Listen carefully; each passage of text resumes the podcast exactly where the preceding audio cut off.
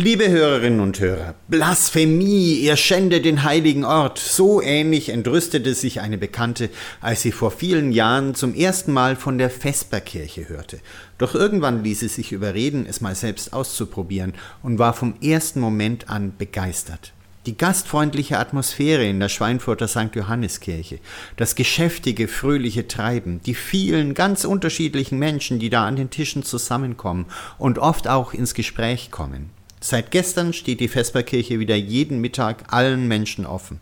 Alle sollen sich's leisten können, darum kostet das Essen nur 1,50. Aber es geht ja nicht nur ums Essen, sondern um die Gemeinschaft.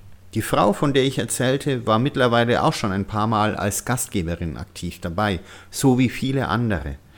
Wo auch immer Sie heute sind, ich wünsche Ihnen für heute viele freundliche, zugewandte Begegnungen, auch mit Menschen, die Sie noch nicht kannten. Ihr Pfarrer Heiko Kuschel von der Evangelischen Citykirche Schweinfurt.